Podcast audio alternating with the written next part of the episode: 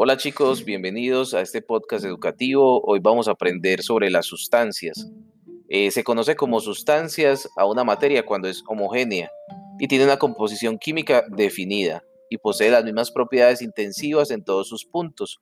Las sustancias pueden encontrarse en los distintos estados de la materia. Ustedes la pueden encontrar sólido, líquido y gaseoso. Se define que una sustancia es pura cuando no se puede descomponer mediante procedimientos físicos, aunque sí a través de procedimientos químicos. Las sustancias puras, a su vez, se subdividen en dos tipos que vamos a mirar a continuación, que son una sustancia pura simple, que no se puede descomponer, pues está formada solo por un elemento, por ejemplo, el oxígeno. Aquí vemos en la imagen eh, que les voy a narrar distintos tipos de sustancias eh, entre ellas aparece también acá elementos químicos como el hidrógeno. Otro tipo de sustancia es la sustancia pura compuesta. Eh, puede, esta puede descomponerse en más de un elemento, por ejemplo, el agua.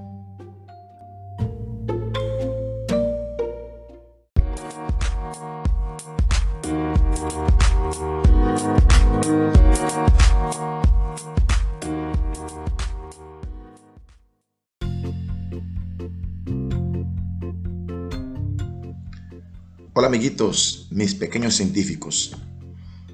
Eh, en este podcast eh, vamos a continuar narrando y contándoles de lo que son las mezclas, ya después de haber escuchado las sustancias. Pues entonces les cuento, les quiero narrar. Una mezcla es la combinación de dos o más sustancias puras que se juntan sin cambiar químicamente. Por esta razón, es posible separar los componentes de las mezclas mediante ciertos procedimientos físicos. En la imagen que se encuentra en la guía, ahí van a ver cada uno de esos métodos, ¿cierto? Em, ahora quiero hablarles un poco de esos tipos, de esas clases de mezclas. Y encontramos que hay mezclas homogéneas y heterogéneas. La primera, que es la homogénea, es un tipo de mezcla en la cual no se distingue a simple vista sus componentes y en la que la composición es uniforme. Por ejemplo, agua con sal, leche enchocolatada. Esta mezcla está formada por un solvente y un soluto. Ahora, ¿qué es un solvente y un soluto? Te invito a consultar. Continuando, hablamos de las mezclas heterogéneas. Ellas son combinaciones de elementos que se distinguen una de la otra.